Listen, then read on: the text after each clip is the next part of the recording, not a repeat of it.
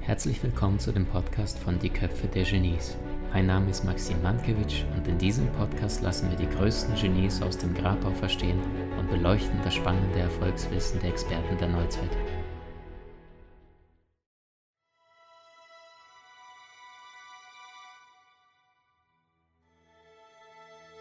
Mache deinen Geist leer, werde formlos und ohne Gestalt wie Wasser. Wenn man Wasser in eine Tasse gießt, wird es zur Tasse. Gießt man es in eine Flasche, wird es zur Flasche. Gießt man es in eine Teekanne, wird es zur Teekanne.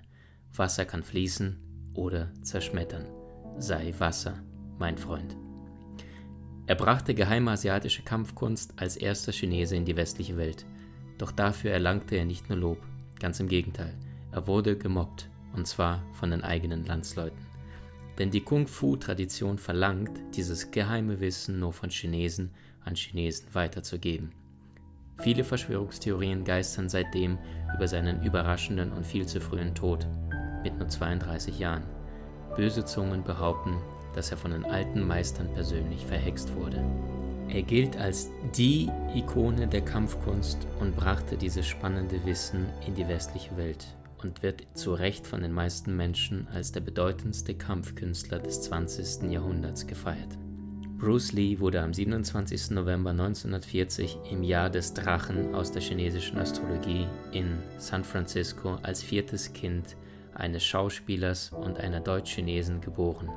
Aufgrund dessen, dass sein Vater Chinese ist, allerdings zu diesem Zeitpunkt sich in den Vereinigten Staaten aufhält, darf auch der kleine Bruce Lee die amerikanische Staatsbürgerschaft beantragen und bekommt diese auch.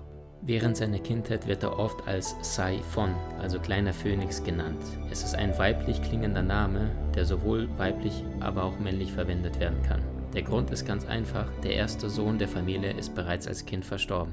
Und weil die Eltern abergläubisch sind, geben sie ihrem kleinen Bruce diesen Spitznamen eines Mädchennamens, um die Götter auszutricksen. Die Filmkarriere von dem kleinen Bruce beginnt bereits als Baby im Alter von gerade mal drei Monaten. Aufgrund dessen, dass Bruce Lees Vater seinerzeit als einer der führenden Schauspieler in der kantonesischen Oper gilt, ähm, ist er ständig um die ganze Welt unterwegs. So bereist er auch zu diesem Zeitpunkt die Vereinigten Staaten und tritt dort in zahlreichen chinesischen Gemeinden auf. Zu dieser Zeit beginnt allerdings der Zweite Weltkrieg und die meisten Familien fliehen. Obwohl viele seiner Schauspielerkollegen in den USA geblieben sind, reist die Familie nur drei Monate nach der Geburt ihres Sohnes wieder nach Hongkong zurück und verbringt dort den ganzen Krieg für fast vier Jahre unter japanischer Herrschaft. Die lange Überfahrt nach Hongkong und vor allem der Wechsel der klimatischen Bedingungen machen dem kleinen Bruce seit seiner Kindheit zu schaffen. Nach der japanischen Kapitulation beginnt der Vater wieder mit der Schauspielerei und erlangt während dieser Zeit größere Berühmtheit als jemals zuvor. So darf auch der kleine Bruce Lee in einem wohlhabenden Familienumfeld aufwachsen. Aber dennoch prägt ihn der Zweite Weltkrieg und vor allem die japanische Besatzung. Seine Mutter erzählte oft, dass er damals als Fünfjähriger auf den Balkon des Hauses ging und dort mit seiner zornigen Faust gegen den Himmel kreiste und damit die japanischen Flugzeuge meinte. Bereits im Alter von sechs Jahren darf der kleine Bruce Lee in dem Film The Beginning of a Boy sein schauspielerisches Talent unter Beweis stellen. Nur zwei Jahre später folgt eine weitere Rolle, die in dem Beinamen Li Xiaolong, was zu übersetzt bedeutet kleiner Drache Li, einbrachte. Unter diesem Namen ist er ab nun in dem gesamten Mandarinraum bekannt. Nach dem Ende des Zweiten Weltkriegs verkam Bruce Lees Viertel zu einem überfüllten und vor allem einem gefährlichen Ort, in dem zahlreiche Rivalitäten unter Banden stattfanden. Zahlreiche Menschenmassen stürmten damals in die jetzt neu gegründete britische Kolonie Hongkong. Und nach dem Absolvieren seiner Grundschule wurde er mit zwölf Jahren auf eine katholische Knabenschule gesendet und dort auch zugelassen. Als Jugendlicher hat Lee das Problem, dass er damals mit vielen englischsprachigen Mitschülern immer wieder in Clinch gerät. Er fühlt sich von den englischen Mitschülern unfreundlich behandelt und verspottet. Diese Erfahrung prägte ihn sehr und er entschloss sich endlich eine Kampfkunst zu erlernen. Sein erster Lehrer wird dabei sein eigener Vater. Doch die Langsamkeit dieser Übungen und dieser Bewegungen passt einfach nicht zu Bruce Lee, also entschließt sich seine Mutter endlich, ihm einen Unterricht in einer Kampfakademie zu finanzieren. Und so kommt es, wie es kommen musste. Im Alter von 13 Jahren wird er von Yip Man aufgenommen und gelehrt. Nach nur einem Jahr allerdings weigerten sich die meisten Schüler von Yip Man äh, mit Bruce gemeinsam zu trainieren, nachdem sie herausgefunden haben, dass er gemischter Abstammung ist. Zu dieser Zeit war man in China gegen die Unterrichtung nicht-asiatischer Schüler. Er trainiert allerdings weiter und verehrt Yip Man auch später als einen seiner weisen Lehrmeister und besuchte ihn auch viele Jahre später immer wieder. Seine neu erlernten Fähigkeiten nutzt er gerade zu Beginn, um auf seine Widersacher einzuprügeln. Allerdings kommt er relativ schnell zu der Einsicht, dass es wenig bringt, die Ehre eines anderen Menschen durch das Kämpfen zu verletzen. Er verbessert weiter seine Fähigkeit durch hartes und vor allem körperliches Training und wird immer leistungsfähiger. Er besiegt beispielsweise in einer Schulboxmeisterschaft seinen englischen Kontrahenten. In dem Film The Orphan hat er dann schließlich mit 17 Jahren seine erste Hauptrolle. Insgesamt macht er 20 Filme bis zu seinem 18. Lebensjahr. Zudem ist Bruce Lee ein begnadeter Tänzer und gewinnt 1958 die Cha-Cha-Cha-Meisterschaft in Hongkong. Die flinken Bewegungen seines eigenen Tanzstils sollten später zu seiner absoluten Wiedererkennung und seinem Markenzeichen werden. Trotz seiner Begeisterung für Wing Chun und das Tanzen hat er vor allem Probleme in der Schule. Und so wird er schließlich wegen Aufsässigkeit und den schlechten Schulnoten äh, und vor allem seinem Ruf als Störenfried vom College verwiesen und muss das College wechseln. Doch dort nimmt er auch ebenfalls an einer Schulboxmeisterschaft teil. Und nach den leichteren Ausscheidungskämpfen zu Beginn trifft er schließlich auf den dreifachen Champion Gary Elms, den er bereits in der dritten Runde zu Boden schickte. Zu dieser Zeit war die Rivalität zwischen den Schülern in den einzelnen Kampfkunstschulen sehr, sehr groß, was häufig zu Straßenkämpfen mündete. Auch Bruce Lee nimmt daran teil und beschreibt sich später selbst als Ich war ein Straßenkind und suchte Kämpfe. Wir benutzten Ketten und Stifte, in denen Messer versteckt waren. Bei einem dieser Straßenkämpfe schlug Bruce Lee schließlich seinem Gegner die Zähne aus und wurde daraufhin von dessen Eltern angezeigt. Die Polizei übergab den kleinen Lee den Obhut seiner Eltern mit dem Hinweis, dass bei weiteren Vergehen mit einer Gefängnisstrafe zu rechnen sei. Der Polizist kam und sagte, verzeihen Sie, Herr Lee, Ihr Sohn ist in der Schule wirklich ein böser Schläger. Wird er noch einmal in eine Prügelei verwickelt, dann müsste ich ihn ins Gefängnis stecken, erinnert sich der Vater. Die Konsequenz daraus ist, dass die Eltern beschließen, den gerade mal 18-Jährigen alleine nach San Francisco zu schicken. Und so reist er mit gerade mal 100 US-Dollar im Gepäck an Bord eines Dampfers in die Vereinigten Staaten. Auf dieser 17-tägigen Reise verdient er bereits kleines Geld, indem er den Passagieren der ersten Klasse Cha-Cha-Cha-Unterricht gibt. Übergangsweise angekommen in den USA lebt er bei einem alten Freund seines Vaters in San Francisco und verdient auch dort weiterhin etwas Geld als Tanzlehrer. Hier verweilte er allerdings nur relativ kurze Zeit und schon ein paar Monate später bekam er ein Jobangebot in einem Restaurant. Im Alter von 20 Jahren beginnt er an der University of Washington die Schauspielerei und fängt das Studium an. Weitere Fächer wie Philosophie und Psychologie kommen später hinzu. In seiner Freizeit trifft er weitere Studenten in den Hinterhöfen, Parks oder auf dem Universitätsgelände und bringt ihnen kostenlos Kung Fu bei. So lernt er auch damals seine erste Freundin Linda Emery kennen. Durch das Unterrichten kommt er schließlich auf die Idee, sein erstes eigenes Kampfstudio zu eröffnen, das Yun Fang Kung Fu Institut. Nur ein Jahr später heiratet Bruce seine Linda und zieht gemeinsam mit ihr nach Oakland. Obwohl Bruce Lee nun sein eigenes Trainingsinstitut hat, sind die Einnahmen recht gering und reichen vorerst kaum aus. Dennoch bleibt er dran und entwickelt mit der Zeit und großer Leidenschaft die eigene Kampfkunstmethode, die in den Jahren darauf als Jeet Kune Do bezeichnet wird.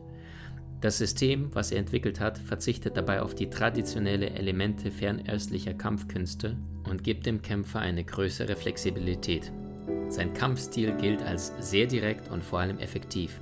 Der Kämpfer soll entsprechend seiner körperlichen Verfassung seine Stärken entsprechend nutzen, statt sich in einem gefestigten Rahmen zu bewegen. Bruce Lee verbindet also die Weisheit seiner Philosophie, die er dem Studium erlangt, mit Kampfkunst. Und 1964 folgt schließlich die Einladung von Ed Parker, das ist der damalige Vater des amerikanischen Karate, äh, der ihn einlädt, bei einem der internationalen Karatemeisterschaften in Kalifornien teilzunehmen. Bruce Lee soll dem westlichen Publikum das damals noch völlig unbekannte Kung Fu demonstrieren und erläutern. Der sogenannte One-Inch-Punch, den Bruce Lee während dieser Demonstration dem erstaunlichen Fachpublikum vorführte, wird zu seinem berühmtesten Markenzeichen. Aus einer sehr kurzen Entfernung, auf der Entfernung von einem Zoll, also 2,54 cm, führte er einen V-Stoß aus, der den Gegner nach hinten fallen ließ. Sein Auftritt sollte zum großen Wendepunkt in diesem Leben werden. Denn die Vorführung wurde von vielen Menschen sowohl vor Ort als auch vor allem an den TV-Bildschirm verfolgt. Unter diesen Zuschauern ist ein Hollywood-Starfriseur, der den Fernsehproduzent William Dozier persönlich kennt. Zu diesem Zeitpunkt suchte der erfolgreiche TV-Produzent einen asiatischen Darsteller für eine seiner Serien. Bruce Lee lernt den TV-Produzenten kennen und überzeugt sofort mit seiner Anziehungskraft auf das Publikum. Es ist klar, die beiden werden zusammenarbeiten. Doch damals hatte der TV-Produzent William Dozier eine andere Serie bereits erfolgreich gestartet, nämlich Batman, und aufgrund dessen, weil diese bereits erfolgsversprechend startete, ließ er die weitere Produktion von Green Hornet, die grüne Hornisse, in der Bruce Lee mitspielen sollte, entsprechend pausieren. Es vergeht ein ganzes Jahr. Währenddessen bringt seine Frau Linda ihr erstes Kind, Brandon Bruce Lee, zur Welt. Der Vater bezeichnet ihn stolz als den einzigen blonden, blauäugigen Chinesen der Welt. Doch nur eine Woche später stirbt der eigene Vater und Bruce Lee ist am Boden zerstört. Er fliegt nach Hongkong und bleibt dort einige Monate, bleibt allerdings zeitgleich mit dem TV-Produzenten William Dozier in Kontakt, bis es schließlich kommt, dass sie 1966 nach Los Angeles übersiedeln und dort The Green Hornet die Serie beginnt. Doch nur nach sechs Monaten und nur 26 ausgestrahlten Folgen wird diese wieder eingestellt. Es war ein Flop. Dennoch verschaffte die Filmrolle des kampfkunsterfahrenen Kato dem Bruce Lee eine große Anhängerschaft und er knüpft weitere Kontakte mit prominenten Hollywood-Größen wie beispielsweise James Coburn oder Steve McQueen. Die berühmten Hollywood-Stars nehmen bei Bruce Lee Unterricht, denn sie wollen so kämpfen wie er. Im Gegenzug wird er von diesen Hollywood-Giganten empfohlen und bekommt weitere Gastauftritte in öffentlichen Fernsehserien.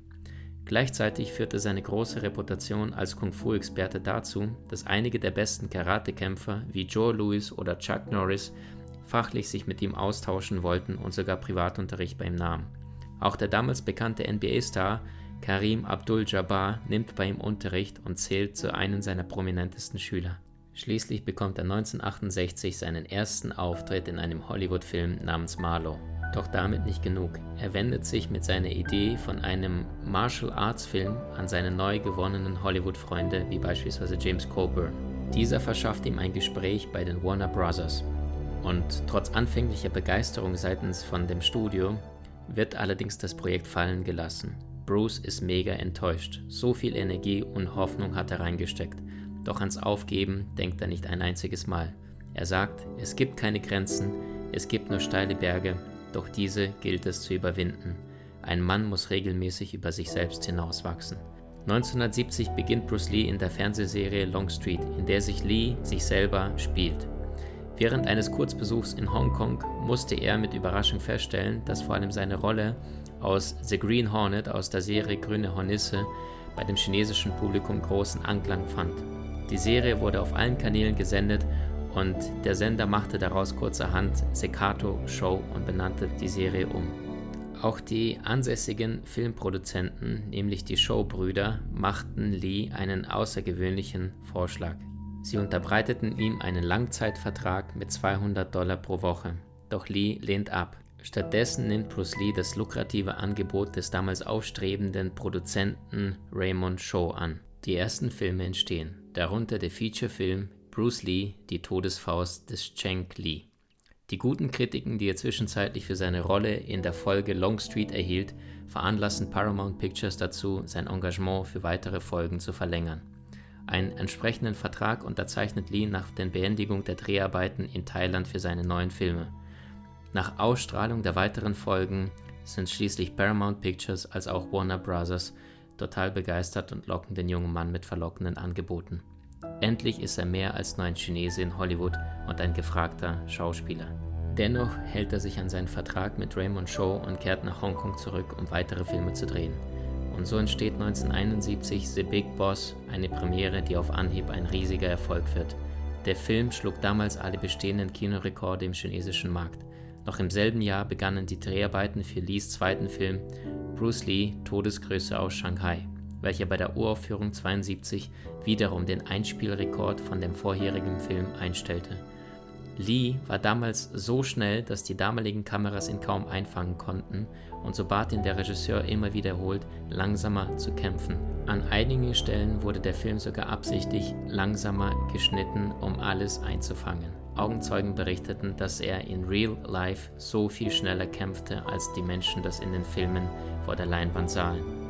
Nach seinem zweiten finanziell äußerst erfolgreichen, allerdings während der Dreharbeiten von großen Schwierigkeiten begleiteten Film wollte Bruce Lee zunächst seine Ideen und Ansichten über die Kampfkünste und das Filmemachen umsetzen. Also setzt er sich hin und schreibt das Drehbuch Die Todeskralle schlägt wieder zu. Für diesen Film, der unter anderem in Rom gedreht wurde, engagiert er die beiden Karate-Weltmeister Chuck Norris und Bob Wall. Die von Lee choreografierten Kämpfe sollten die Filmgeschichte revolutionieren. Denn wieder bricht Lee mit seinem neuen Film, der 1972 allein in Hongkong mehr als 5 Millionen Dollar einspielte, alle Rekorde. Durch seine wachsende Popularität wird er immer selbstbewusster und hat auch im Beruf sehr große Klappe.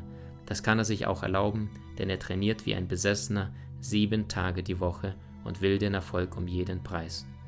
Zitat von Lee ist, ich fürchte mich nicht vor dem Mann, der 10.000 Schläge kann, ich fürchte mich vor dem Mann, der den einen Schlag bereits 10.000 Mal ausgeführt hat. Privat bleibt er allerdings bescheiden und gilt eher als introvertierter Charakter. Im Februar 1973 begannen schließlich die Dreharbeiten zum Der Mann mit der Todeskralle, einer chinesisch-amerikanischen Koproduktion, die Bruce Lee postum die lang ersehnte Anerkennung in Hollywood bescherte. Doch die Dreharbeiten zu diesem Film nahmen Lee unglaublich physisch und vor allem psychisch stark in Anspruch. Es ging sogar so weit, dass er mitten im Studio zusammenbrach und in das nächste Krankenhaus eingeliefert werden musste. Nach zahlreichen medizinischen Untersuchungen, unter anderem auch in USA, kehrte er zurück nach Hongkong, um den Film bei der Nachproduktion fertigzustellen. Bei den weiteren Besprechungen zum neuen Film Game of Death am Abend des 20. Juli 1973 wurde er nach Einnahme eines Schmerzmittels bewusstlos und daraufhin in Hospital in Hongkong eingeliefert. Lee hatte nach einem anstrengenden Tag bei seiner Filmpartnerin Betty sich ausgeruht und von ihr eine Kopfschmerztablette erhalten. Die Wiederbelebungsversuche der Ärzte blieben allerdings erfolglos. Laut Obduktionsbericht und diversen medizinischen Gutachten starb Bruce Lee an den Folgen einer Hirnschwellung, ausgelöst durch eine allergische Reaktion auf das verabreichte Schmerzmittel seiner Freundin. Hast du dich schon mal gefragt, welchem Genie du ähnlich bist? Mach einen kostenfreien Test und profitiere von spannenden Videokursen in unserer Online-Akademie unter köpfe-der-genies.com.